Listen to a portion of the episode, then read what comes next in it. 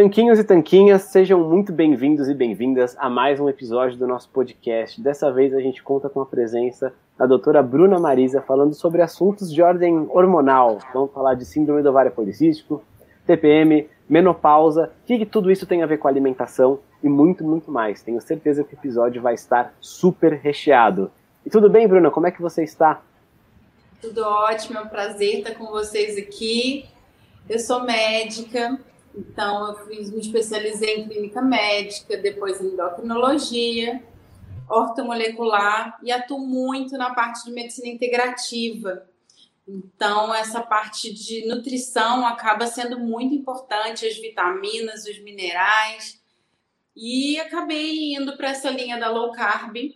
É, gosto de contar um pouquinho da minha história, porque eu sempre fui, vivi no efeito sanfona também, sou de família de diabéticos, todo mundo cheinho.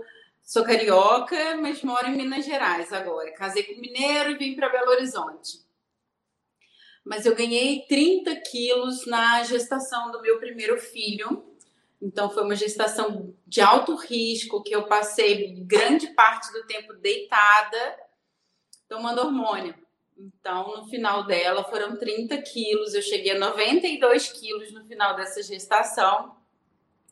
E aí ganhei diabetes gestacional, quase enlouqueci, mas no endócrino com diabetes gestacional. Na primeira gestação, falei, gente, essa é a hora agora de eu mudar tudo para sempre. Então, aí quando acabou essa gestação, aí eu fui para atividade física, para o crossfit. E lá eu conheci um pouco do mundo paleo low carb e me apaixonei, porque eu vi que dá para ser feliz sem doce, sem carboidrato. Então, eu acho que revolucionou minha vida como pessoa e principalmente como médica, influenciadora aí. Então, hoje os meus pacientes, assim, eu peço pelo amor de Deus para ninguém usar açúcar. Eu acho que é o pior vilão da história da humanidade o, açúcar refinado que a gente acaba dando para as nossas crianças, né? Até como recompensa. Isso me preocupa muito. Então eu sempre falo, gente, vamos dar outras coisas, dá um presentinho, leva para passear, mas não fica dando doce como recompensa, porque a gente está condicionando né, o cérebro dessas crianças exatamente para precisar de um docinho para ser feliz e ninguém precisa de docinho para ser feliz. Então, na low carb, a gente aprende a comer para dar saciedade, né? Para você passar o dia inteiro alimentado e mais do que isso, ganhar músculos, que para mim é o mais importante para uma longevidade, né? Para a gente poder envelhecer com mais saúde, mais qualidade de vida. Então, eu acho que é fundamental. E os hormônios, eles estão diretamente ligados à alimentação. A gente sabe que a obesidade, por si só, ela já atrapalha o funcionamento dos hormônios, da testosterona.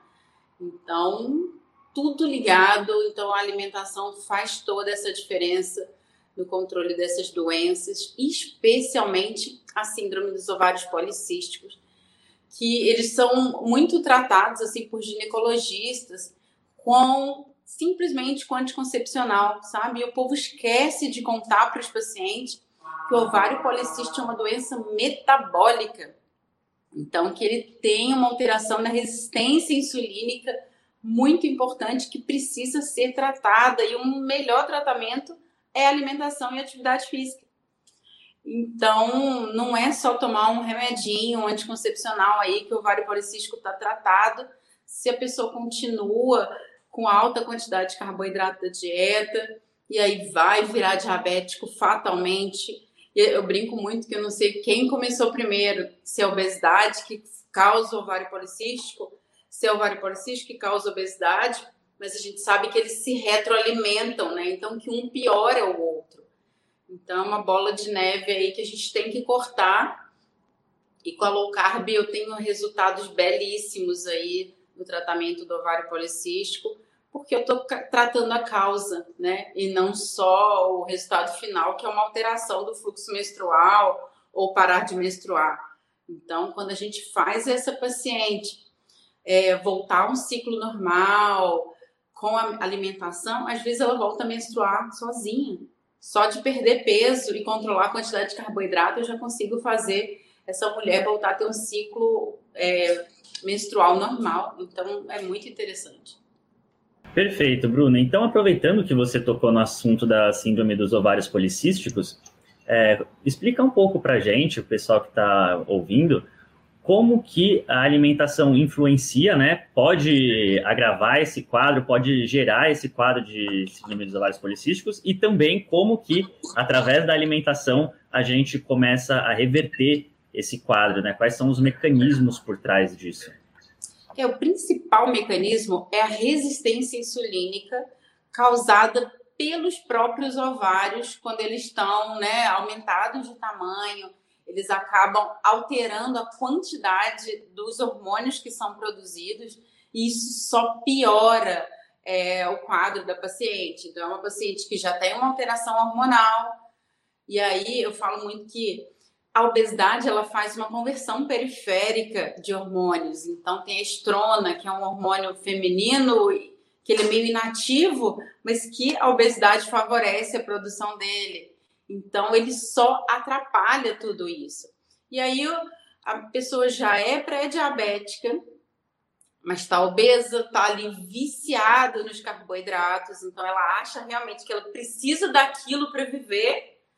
E aí, quanto mais ela consome, mais aumentam esses hormônios periféricos e aí mais alteração ela tem desse fluxo menstrual então eu, eu falo é isso, é aquela bolinha de neve que quanto mais eu dou carboidrato, mais eu aumento o tamanho dos ovários e a produção inadequada dos hormônios.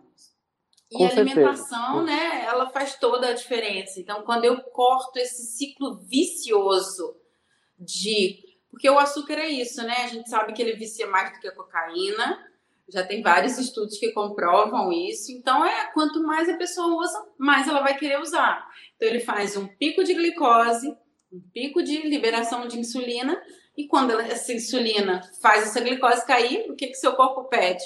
Mais. Então, fica sempre querendo mais. Exatamente. E então você mencionou a questão da glicose, do açúcar, implicados no, na questão da síndrome dos ovários policísticos. E daí a pessoa, né, a mulher que está com essa síndrome, ela vai começar uma alimentação mais baixa em carboidratos. Que tipo de outras medidas de saúde ela pode ou deve adotar, além da alimentação, para ela poder ver esse tipo de resultados? É, a atividade física também é fundamental nesse início. Eu falo, gente, não precisa sair por aí correndo, não. Então a gente vai começar eu brinco assim, vamos começar com cinco minutinhos de caminhada todo dia. Não precisa ir para academia, comprar roupa, tênis. Não. Pega o tênisinho velhinho que você tem ali, faz cinco minutos de caminhada hoje, que isso já vai fazer diferença na sua vida.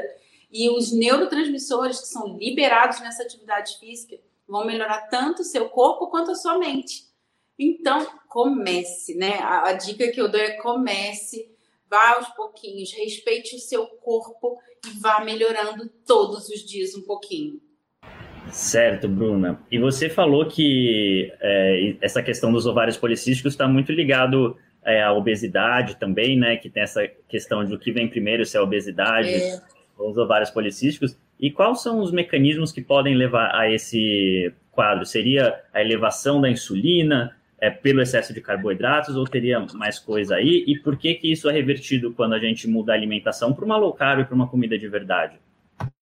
É, isso é muito interessante da comida de verdade, né? Porque as pessoas acham que é só ir ali e cortar o carboidrato da, do açúcar. Mas aí tem os biscoitos, né? Os industrializados, até as próprias frutas, né, gente? A gente sabe que em excesso elas causam é, pico de glicose, pico de insulina. Então, o que, que a gente tem que mudar né, nessa ideia das pessoas é, é resultados vêm das nossas escolhas. Então, eu tenho que entender que um pico de insulina faz o meu corpo querer armazenar. E armazenar o quê? Depende, depende do que eu estou dando. Então, se eu estou dando carboidrato para ela para o meu corpo e eu estou fazendo um pico de insulina, o que, que eu vou acumular? Gordura. Já se eu faço um pico de insulina para um atleta e dou proteínas, tudo, eu estou armazenando músculo. Então, a insulina ela é um excelente anabolizante. Vai depender do substrato que eu dou para poder armazenar. Então, os diabéticos às vezes falam assim: ah, então eu tomo insulina, então só por isso eu vou ter muito mais fome, por isso eu vou engordar. Eu falo, nada disso. A insulina, ela guarda, mas depende do que, que você está dando para ela guardar. Então, é essa história da comida de verdade que faz toda a diferença. Às vezes eu escuto, ah, doutora, mas a carne está muito cara. Eu falo, é, a carne está cara, mas o biscoito não está não, né? Então, tudo é uma questão de perspectiva, de como que se enxerga aquele alimento.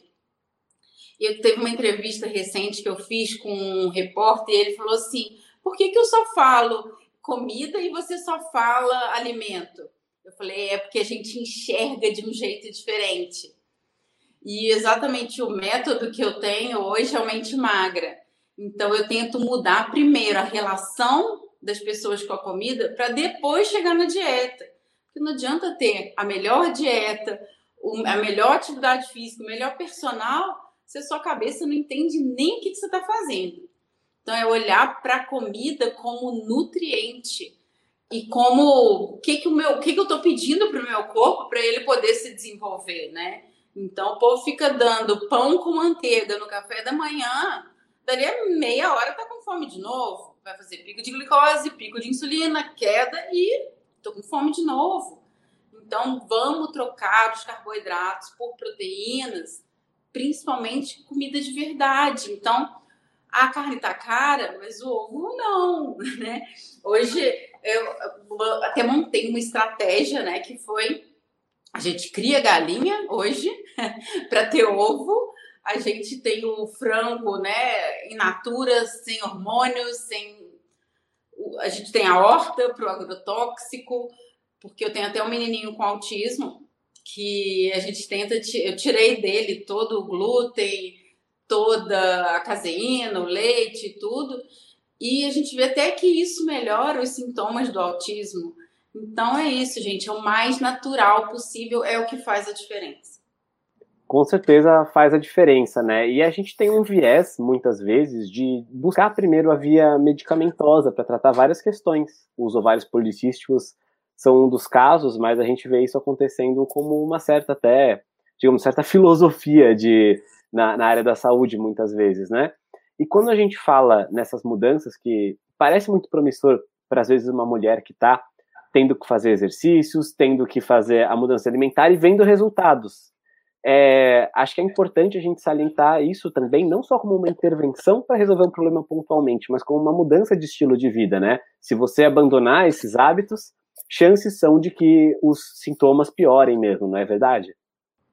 Exatamente. Então, e o problema é que o povo acha que vai fazer só um tempinho, né? Eu vou fazer um tempinho, eu vou parar de comer, daqui a pouco eu volto. Mas aí você volta e os sintomas voltam junto.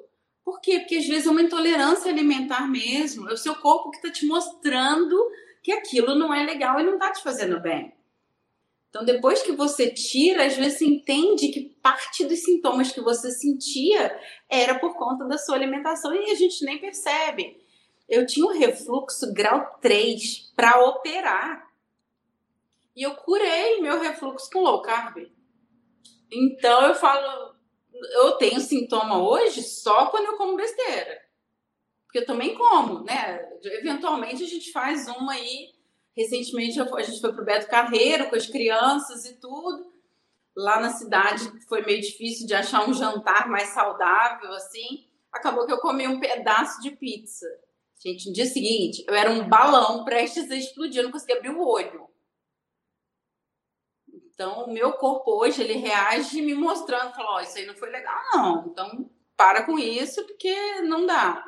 E assim, acaba que meus pacientes, eu acho que eu faço uma lavagem cerebral aí que elas entendem isso com o tempo. Às vezes eu preciso realmente de um medicamento no início para dar o start, para poder dar aquele estímulo inicial, mas eu falo que a gente tem que olhar para a comida mesmo e escolher isso todos os dias. Então, quando você escolhe o que, que você quer, o resultado é só uma consequência. Com certeza, Bruna, com certeza. E nesse ponto do estilo de vida, e também relacionado ainda à saúde feminina, né, assim como os ovários policísticos, é, a gente queria abordar um tema que é a respeito da TPM. É, você deve tratar talvez bastante isso com as suas pacientes. E como que funciona a questão da alimentação é, com relação à TPM? Influencia, não influencia? Que medidas podem ser tomadas para minimizar os sintomas negativos, digamos assim, dessa fase? É, influencia muito, né? A mulher realmente tem uma necessidade maior de carboidrato por conta dessas alterações hormonais, né? Então, o ciclo, ele tem picos hormonais, quedas muito importantes. Então, vamos falar de novo do ciclo hormonal feminino, né? A mulher menstrua e logo depois da menstruação, ela tem uma queda muito importante do estrogênio. Junto com essa queda do estrogênio, vem a TPM, né? E aí a famosa TPM, a serotonina também cai muito nesse período. Então, a mulher realmente sente mais vontade de comer chocolate, porque no chocolate também tem a serotonina. Então, já é isso, é feminino. Então, a mulher realmente tem mais vontade. Mas eu falo que a vontade de comer o chocolate e não o açúcar do chocolate. E eu falo, gente, a gente tem, tem que achar outros meios de fonte de prazer que não sejam só o alimento. E na pandemia foi, ficou muito claro isso, né? Porque tinha, a gente tinha vários outros artifícios. A gente ia no cinema, a gente saía para jantar, encontrar com os amigos, podia abraçar. Acabou tudo isso e sobrou só comida. E aí a mulher realmente tem essa tanto a queda da serotonina diminui é, a, o estado de felicidade, então por isso que a gente fica mais irritada, né? E a alimentação só favorece isso. Eu tenho percebido que mulheres que comem muitos carboidratos, o pico do estrogênio dela é muito maior do que as mulheres que não comem tantos carboidratos. Eu tive épocas, assim, antes de fazer, que eu fazia pico de 200, 300 de estrogênio na TPM.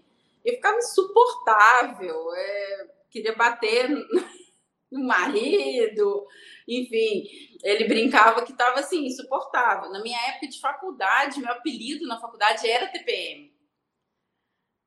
E aí, com o tempo, com a low carb, assim, eu consegui controlar a fazer picos de estrogênio na TPM hoje de 80. Então, assim, caiu abruptamente. Eu consigo enxergar muito isso nas mulheres, que quem come muito carboidrato tem um pico hormonal muito maior e aí a queda também é muito mais intensa e aí os sintomas ficam muito mais importantes.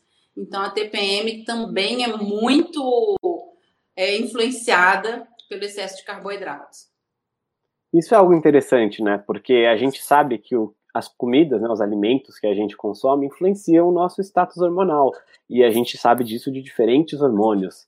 E é interessante pensar como vários outros tipos de hormônios estão ligados a isso, né? Os hormônios do próprio ciclo menstrual, os hormônios também que estão ligados, no caso, eles têm uma cascata complexa, né? A gente fala de insulina, que também acaba afetando hormônios do ciclo do, do ciclo sexual mesmo, feminino e masculino também, enfim. É interessante entender que o nosso corpo é um sistema complexo e às vezes uma decisão que parece não ter nada a ver, né? Fala assim, nossa, o que, que, tem a ver ter um ovário com eu comer batata frita ou comer salmão? Mas na verdade tem a ver, né? As ações têm consequências, isso é uma mensagem que a gente sempre passa aqui no, no Senhor Tanquinho. Tem, tem tudo a ver, porque é alimento, né? A gente fala muito isso, a comida não é só fonte de prazer, ela é alimento. Então, quando eu escolho o que eu como, eu escolho o que eu quero para mim também. Então, eu, eu, brinco muito no Mente Magra, que é exatamente isso. Eu falo, para tudo e se faça duas perguntas. Primeiro, isso me faz bem ou me faz mal? Porque todo mundo sabe, né, gente, muito bem os alimentos que fazem bem e os que fazem mal. Respondeu essa pergunta, passa para a próxima. Qual que é o meu objetivo? E esse alimento vai me aproximar ou vai me afastar do meu objetivo? Então, respondeu essas duas perguntas, você está apto a se alimentar racionalmente e não mais emocionalmente. Isso faz toda a diferença. Então, saber que é comida de verdade, é proteína, vai me dar saciedade, vai me dar músculo, ou o outro, delicioso, né? O docinho, o brigadeiro. Quem não gosta? Todo mundo tem prazer com isso. Só que o prazer é muito fugaz, ele é tão rápido que não vale a pena as consequências que ele vai trazer depois. Então é nisso que eu gosto de falar com elas para prestar muita atenção, porque às vezes é um prazer de, sei lá, 10, 15 segundos e a consequência é para a vida toda. Com certeza, Bruna, com certeza. É, essa é a importância, né, da gente, na maior parte do tempo, se alimentar. Aí, justamente, né, voltando à comida de verdade, é, pouco processada, evitar açúcares refinados, que a gente sabe, como estilo de vida tem espaço para exceção, né, como você mesmo falou, só que, na maior parte do tempo, a gente tem que fazer aí o que a gente sabe que é melhor, e a maioria das pessoas já tem uma certa noção de que açúcar não faz muito bem, né, de que pão não faz tão bem assim, então dá para a gente indo por esse caminho. E, Bruna, é, agora que a gente já falou da TPM, falar um pouquinho do, da menopausa e qual que, como que pode ser a alimentação na menopausa. Muitas pessoas perguntam para a gente, mas quem está na menopausa pode fazer low carb, uh, pode fazer cetogênica? Então, queria que você falasse um pouco a esse respeito. É, eu também tenho muitas pacientes na menopausa e que a gente entra com a estratégia low carb e também os sintomas são amenizados exatamente pelo mesmo motivo do pico, né? Então, principalmente naquele climatério que ainda não é menopausa ainda, porque assim, menopausa a gente fala que é um ano depois da última menstruação. Então, nesse período, né, fica muito confuso para elas. Então, eles fazem muitos picos. Às vezes ela ovula e às vezes não. E quando ela vai ovular, o pico é muito intenso. Às vezes dá os calores, né? Então, isso também está muito ligado à alimentação, aos ultraprocessados e especialmente aos carboidratos simples e refinados porque eles fazem esse pico tão intenso que aí quando falta, os sintomas dela são muito superiores do que ela tinha antigamente. Então eu brinco, quer sentir mais? Então vai, come essas coisinhas que são deliciosas, mas você que vai pagar o preço por isso. Então é o mesmo mecanismo, é pico de glicose, pico de insulina, aumenta o pico do estrogênio, e aí, esse pico de estrogênio é o que piora muito os sintomas delas. E sobre a menopausa, né, a gente estava mencionando como tudo isso está interligado. Os hormônios, o, os hormônios ligados ao ganho de peso, os hormônios é, do ciclo sexual também. E depois da menopausa, fica mais difícil a mulher emagrecer, se ela, vamos supor que ela já passou por essa fase e ela está tendo dificuldade também agora que ela se deu conta da necessidade de ter uma alimentação saudável, um estilo de vida saudável, fica mais difícil emagrecer? O que ela pode fazer nesse sentido para ajudar? É, eu falo que sem os hormônios fica bem mais difícil sim, gente. Então, é, eu sou muito a favor da reposição hormonal, sabe? Principalmente para mulheres, eu brinco que economicamente ativas, que querem continuar trabalhando com a cognição boa, a gente precisa da reposição hormonal, sabe? Mas eu falo que tudo tem seus riscos e benefícios. Então tem vários estudos aí que falam, né, que, sei lá, que a reposição hormonal aumenta o risco de câncer e tudo. Na minha opinião, e depois de tudo que eu já estudei, eu falo que não aumenta o risco de câncer. Então, a reposição hormonal, ela só faz voltar ao mesmo risco que a mulher tinha durante a vida dela inteira quando ela tinha hormônios.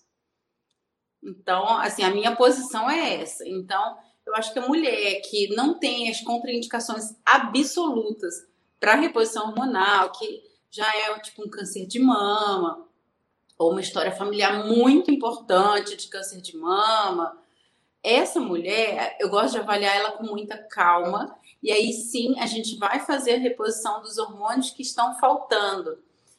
E faz toda a diferença na vida delas. Então, quando a gente consegue o equilíbrio hormonal, aí a perda de peso retoma ao que era basal dela.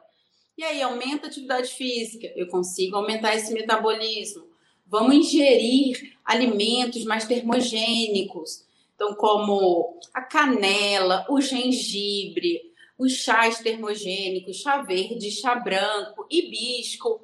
Então todos esses favorecem bastante os sintomas de menopausa. A soja, eu, eu acho que a soja ela é muito transgênica ainda no nosso país e tudo, mas tem as isoflavonas da soja que melhoram muito os sintomas da TPM por causa desse controle hormonal.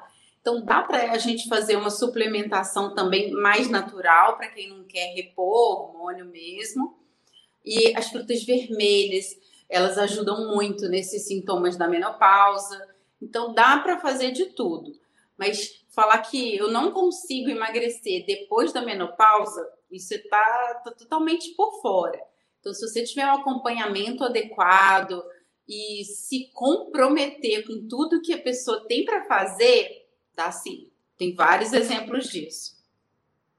É, a gente tem várias alunas né, nos nossos grupos de mentoria, nos desafios, que emagrecem após os 50, 60, até 70 anos. Então a gente sabe que é possível mas acho que um fator também, e aí já não é mais tanto hormonal quanto é psicológico, é a questão de alinhar a expectativa, né? Às vezes a mulher passou por uma vida inteira em que ela fez algumas dietas radicais, perdia um peso por um tempo e depois voltava aos maus hábitos. E aí, se ela espera que isso vai acontecer, também às vezes aos 50 anos, e é, isso não acontece na velocidade que ela gostaria, tem uma frustração. Mas é importante também entender os momentos que, em que a pessoa está entender o que pode ser feito e o tipo de resultado que você pode esperar. Porque realmente não é uma pílula mágica, né? Nenhuma dessas soluções é algo que você vai instalar os dedos e vai começar a dar certo rapidamente, mas todas elas são coisas que têm forte comprovação, forte evidência e que a gente sabe que podem entregar resultados. É, eu falo muito com elas assim: vocês têm que saber que faça o seu melhor. E com a ajuda profissional, com orientação e tudo, não tem isso de eu não consigo, né? Então, você vai até conseguir, né? Então, não pode desistir. Tem que ser uma busca constante, tentando se melhorar todos os dias. Então, às vezes vai acontecer, dar uma escapada, isso é normal. Só que você tem que, não pode ser uma regra, tem que ser a exceção. Então, se eu então, eu acho que assim, as pessoas têm que entender que é um estilo de vida e não só uma dieta temporária que eu vou ali, vou perder um pezinho, depois eu volto como se nada tivesse acontecido. Então, é uma escolha de vida, é escolha e resultado. Então, esse controle hormonal, ele vem das suas escolhas também.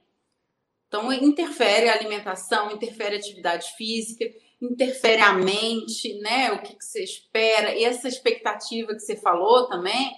Às vezes elas chegam no consultório e falam, ah, preciso perder 30 quilos para um casamento daqui a um mês. Falou, opa, peraí, então você está querendo mágica. Não, não é aqui, a gente não faz mágica.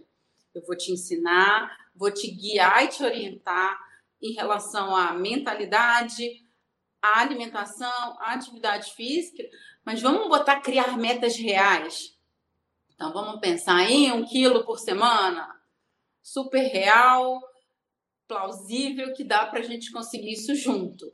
Ah, pode ser mais do que isso? Até pode, mas vamos manter uma meta é, mais sutil assim para a gente poder se superar. Então pensa num quilo por semana, que se você conseguir dois, está top. E se você conseguir 800 gramas, tá quase. Mas você sabe que se você se esforçar um pouquinho mais, você consegue melhorar. Então, 30 quilos em um mês não vai rolar, mas 4, 5 dá.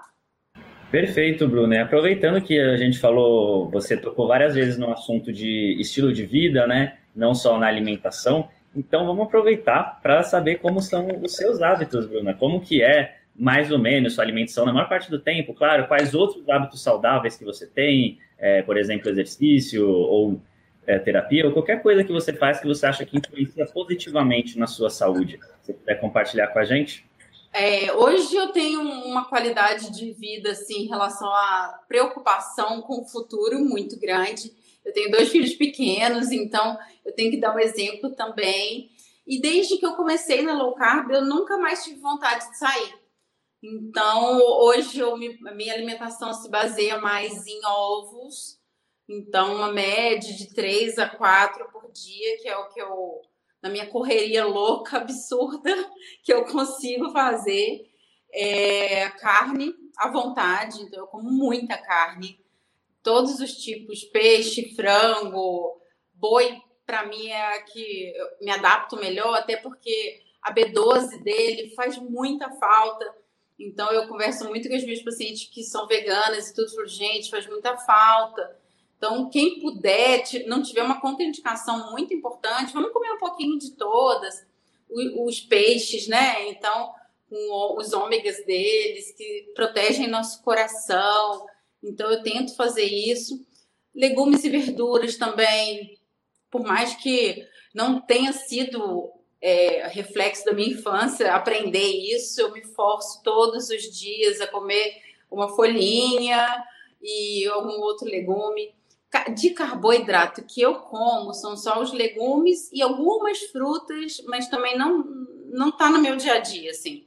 Eu praticamente eu almoço e janto no dia a dia e às vezes um ovinho no intervalo aí que ou uma barra de proteína ou um whey protein, que sabe que vida de médico é uma loucura, né? É, eu treino de manhã três vezes na semana com a personal e tento fazer mais um aeróbico umas duas ou três vezes na semana. Então, pelo menos umas três vezes na semana é certo que eu consigo fazer alguma atividade física. Aí no final de semana eu tento dar uma corridinha. Então, a atividade física é uma coisa que faz bem tanto para o meu corpo quanto para a minha cabeça. Então, não abro mão. É, brinco que tem gente que tem vício em tudo. Eu acho que eu pode ser considerado um vício porque faz bem para mim. Eu falo, já que a gente pode ter um vício, vamos escolher um que faz bem para gente, né? Então, eu faço jejum intermitente, pelo menos umas três vezes na semana. Eu tento não tomar café da manhã. Só que já virou tanto um hábito que eu tenho dificuldade hoje de tomar café da manhã. Então, quando eu vou comer alguma coisa de manhã, eu tomo só um shake de proteína, alguma coisa assim, mas nem faz parte do meu dia a dia mais. Então, meu normal é, é duas refeições, no máximo uns ovinhos no meio do dia aí. Claro que tudo, né, tem suas exceções. Quando a gente viaja, acaba mudando um pouquinho. Mas eu falo que até em hotel hoje a gente já consegue um ovinho mexido no café da manhã. Então, tudo é uma questão de hábito. Então, eu brinco que a gente precisa de 21 dias para mudar um hábito e uma vida toda de constância para poder manter ele.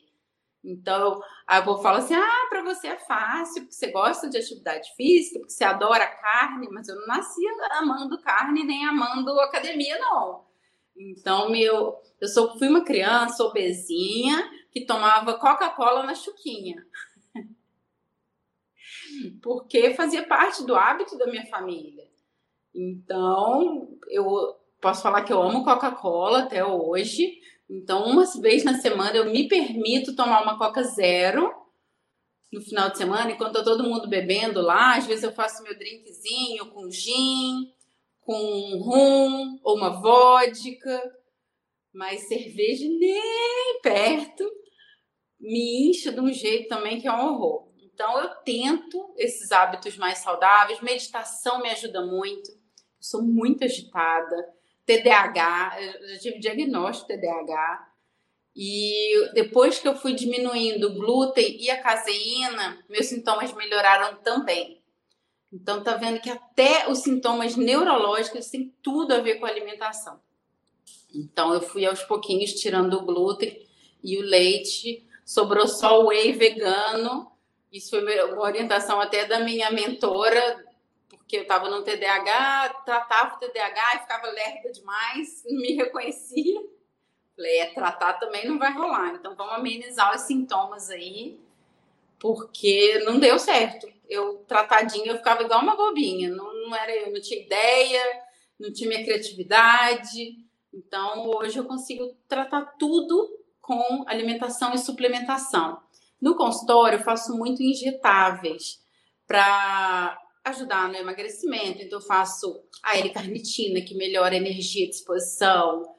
Reponho todas as vitaminas e os minerais injetáveis. A vitamina D, né? A gente sabe que tem muita influência também na energia, na disposição. a própria testosterona, né, gente? Eu falo muito porque o povo fala: ah, não, uma mulher não precisa de testosterona, precisa. Para ganhar massa magra adequadamente, precisa ter uma dose mínima. E às vezes elas usam anticoncepcional também, um atrás do outro e tudo, e chegam no consultório aquela mulher com libido zero, totalmente é, alterada em relação nem desejo sexual, massa magra. Quando a gente faz a bioimpedância, eu consigo enxergar lá um nível de capacidade de armazenamento muscular, vem às vezes muito baixo. Falou, gente, os hormônios que não estão adequados. E aí, quando a gente melhora essa alimentação, a gente vê que esses hormônios já vão normalizando. Então é isso, é qualidade de vida escolhas e resultados totalmente compatíveis com o que a gente escolhe, né? Com certeza, né? Acho que volta no tema que a gente mencionou de que as ações têm consequências, que a gente tem que pensar bem no que a gente está fazendo. E tudo isso que você mencionou, é claro, né? Repor uma vitamina que pode estar deficiente, um mineral, só vai fazer sentido se a gente começar corrigindo as bases. Então a gente está falando de sono, de movimento, de alimentação. E a gente está chegando na parte final da nossa entrevista. Antes de, de chegar na mensagem final, queria saber se você sente que faltou algum ponto que você gostaria de endereçar nessas questões que a gente passou mais cedo, seja da menopausa, da TPM ou da síndrome do ovário policístico mesmo. Não, eu acho que é isso. É essa qualidade de vida do que a gente come interfere diretamente na produção hormonal. Então, eu peço assim, vamos pensar um pouquinho no que, que você está escolhendo para o seu futuro, a hora que você escolhe o que você come. Não é só aquele prazer imediato, é consequência. Então, eu falo que a nutrição é a base. Não adianta eu fazer, sei lá, cinco horas de atividade física e comer 5 mil calorias no dia, porque às vezes eu vou continuar no superávit. Então, é tudo equilíbrio. Tudo pode um pouquinho com equilíbrio. E quando a gente busca uma alimentação mais saudável, eu, do meu ponto de vista, a low carb é uma das dietas que mais é atrativa Primeiro, por não passar fome. Então, isso foi que sempre me encantou na low carb. Porque eu podia comer carne à vontade, uma coisa que eu sempre gostei. Então, eu comia, me sentia saciada, tão saciada que eu conseguia ir espaçando cada vez mais as minhas refeições. E os pacientes relatam muito isso. Então, poxa, fazer uma dieta que você pode usar e abusar de um nutriente, né, da carne ali. Aí a gente bota os queijos. Eu falo, vamos fazer uns molinhos com os queijos para tornar essa carne prazerosa, para a gente mudar o sabor sempre, porque o povo fala, ah, eu enjoo de carne, eu enjoo de ovo. Eu falo, gente, vamos mudar a preparação, vamos mudar os ingredientes, porque não é só, a gente não come só por prazer. Então, por, a povo fala, você não enjoa de ovo nunca? Você já deve ter escutado isso, né, vocês, o tempo inteiro. Eu falo, é porque você só olha o prazer dele. Quando eu olho que eu tô comendo ele e meu músculo tá melhorando, como que eu vou enjoar de um negócio desse que só me faz bem? Então, é a cabeça que muda. Enjoar do quê? Do sabor? Muda. Faz cozido, mexido, é, omelete, bota temperos naturais nele e vai ter cada dia um sabor diferente.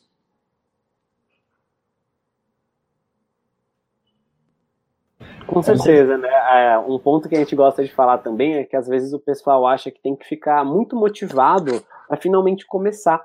E o que a gente sempre fala nos nossos grupos também é que, na verdade, não. Um pouquinho de motivação, vontade de mudar é bom, mas ela vai se manter quando você começar a ver os resultados. Então, se você começa a fazer uma mudança alimentar, dá um pouco de trabalho, você fica ali, ok, mas se você começa a ver resultados, fala, tá, vou continuar fazendo isso. A motivação vem de você ter os resultados, e não que você precisa de um montão de motivação para começar a ver os resultados.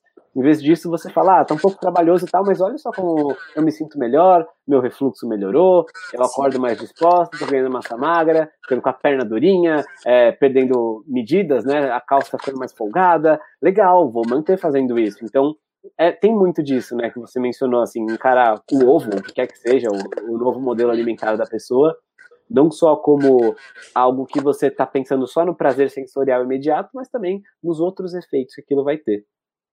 É, o povo fala, ah, eu enjoo de ovo, mas do pão ninguém enjoa, né? Não consigo entender, né? Tipo, você come pão todo dia e não enjoa. Por que, que eu como ovo todo dia e tenho que enjoar? Né? Então, é isso. É escolha, resultado. E mais do que... Você falou muito da motivação. Eu falo assim, o que é a motivação? Né? É um motivo para agir. Então, que essa motivação seja saúde e qualidade de vida e não só estética. Então, quando a sua motivação é saúde, você não se preocupa se vai ser um ano, dois anos ou dez anos. Você vai pensar o quanto vai melhorar minha qualidade de vida. Não sei se eu vou viver até os 70, até os 80, até os 90. Eu quero viver bem o tempo que eu viver. Então, acho que essa motivação tem que ser muito mais na saúde e evitar um diabetes, evitar uma doença que vai me trazer sérias consequências do que, ah, eu não tô afim de cortar meu docinho porque ele me dá prazer imediato. Tá, mas lá na frente você vai ter um diabetes, aí você não vai poder comer de jeito nenhum. Ou se você comer, você vai ter alteração na sua visão, pode ficar cego, pode ter que fazer hemodiálise porque a glicose alta afetou o seu rim. Então, gente, é pensar, agir de acordo com o que você quer para você. Então, não precisa ter uma motivação gigante, né? Precisa ter uma decisão, decisão de mudar. E aí, com o tempo, você vai vendo os resultados e aí você vai ficando cada vez mais motivado, tanto esteticamente, porque eu falo que a estética é um brinde. Eu começo com saúde, com qualidade de vida e eu vou vendo lindos resultados na estética também. Mas não pode ser só o foco principal.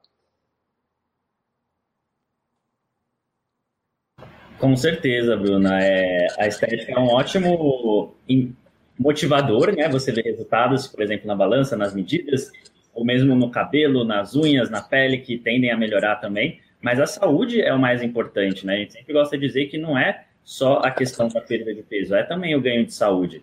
E, então, isso pode diminuir sintomas como queimação, melhorar o funcionamento intestinal, é, aumentar a sua longevidade, sua qualidade de vida tudo isso é ainda mais importante do que só emagrecer uns quilinhos por emagrecer uns quilinhos, né? É o todo que envolve isso. E, Bruna, acho que ficou ótima a nossa entrevista. Queria agradecer sua presença aqui no nosso podcast. Muito obrigado por ter participado, por ter fornecido todo esse conhecimento. Foi um prazer tê-la aqui conosco. Eu que agradeço, foi muito bom a gente falar do que a gente ama fazer, né? Eu acho que é muito importante. Então, estou à disposição. Qualquer coisa que vocês quiserem que a gente fale mais um pouquinho. Eu amo jejum, low carb e essa parte hormonal também. É, foi, minha formação é nisso, né? Eu comecei na endocrinologia, então eu falo de hormônios o tempo inteiro, eu reponho hormônios o tempo inteiro. E é isso, o controle alimentar me ajuda no controle hormonal. Com certeza, né? O alimento faz parte das, dos inputs que a gente dá para o nosso corpo. A gente muitas vezes pensa em níveis complexos de abstração genética, hormônios, mas a gente esquece que essas atitudes do dia a dia, como, como e se a gente está movimentando o nosso corpo, como a gente se alimenta, com que frequência, tudo isso tem uma influência muito grande também. E achei fantástico você vir aqui hoje falar um pouquinho desse lado de estilo de vida, né? E não só da via medicamentosa para todos esses cenários que muitas vezes são tratados com vamos é, só fazer reposição hormonal, vamos tomar anticoncepcional, vamos tomar metformina, o que quer que seja, assim, que são as vias uhum. mais comuns, até porque muitas vezes as pessoas buscam né, uma pílula que venha de fora e resolva as coisas, mas a gente hoje conseguiu abordar várias vertentes em que o estilo de vida com atitudes não medicamentosas, não suplementais, né, é, conseguem fazer isso. Então, obrigado, Bruno. Obrigada, foi um prazer e estou à disposição. Se quiserem, o pessoal quiser mandar mensagem lá no Instagram também, pode mandar. E aí a gente vai conversando mais sobre low carb, estilo de vida, mudança de mentalidade, que tudo isso é um processo para atingir, né, a saúde, qualidade de vida e o envelhecimento mais saudável, que a gente bate muito nessa tecla porque senão vai ficar aquelas vovozinhas magrinhas que não conseguem nem pentear o cabelo porque não tem músculo, né? E aí tudo dói. Então a gente essa é a hora. Eu brinquei essa é a hora da gente fazer a nossa poupança de músculo, igual o povo faz a poupança a previdência privada e tudo. Essa é a hora da gente fazer nossa poupança de músculos lá para o futuro. Por quê? Porque eu preciso dos hormônios funcionando bem para eu acumular músculo. Então, vamos aproveitar que a gente está novo, com força, com energia, para treinar, para poder fazer essa hipertrofia muscular e dar o substrato para esse músculo. Ah, eu vou dar suplemento? Claro, se precisar, a gente dá sim. Mas a base é a, a nutrição, é a atividade física, é o estilo de vida mesmo. E Bruno, antes da gente encerrar aqui, despedir do pessoal, fala o seu Instagram para quem quiser te acompanhar também lá pela, pelas mídias sociais. Meu Instagram é arroba Marisa, com Z. E lá sempre eu estou abordando um pouquinho dessa mudança de mentalidade, da parte hormonal, a low carb. Eu já fiz é, o meu método, né, que eu falo que é o método mente magra, ele aborda mudança de mentalidade, low carb com jejum intermitente e atividade física. Então eu consigo juntar os três Aí a gente faz desafios, a gente é, faz grupos, mentorias, tudo baseado nesses três pilares aí que eu falo que é do emagrecimento saudável e duradouro. Excelente, Bruna. Então tá dado o recado para o pessoal. Vai, quem quiser acessa lá o perfil da doutora Bruna, segue ela para mais conhecimento. E é isso aí. Muito obrigado, Bruna, mais uma vez. Aproveitar agora para agradecer todo mundo que faz esse podcast ser possível.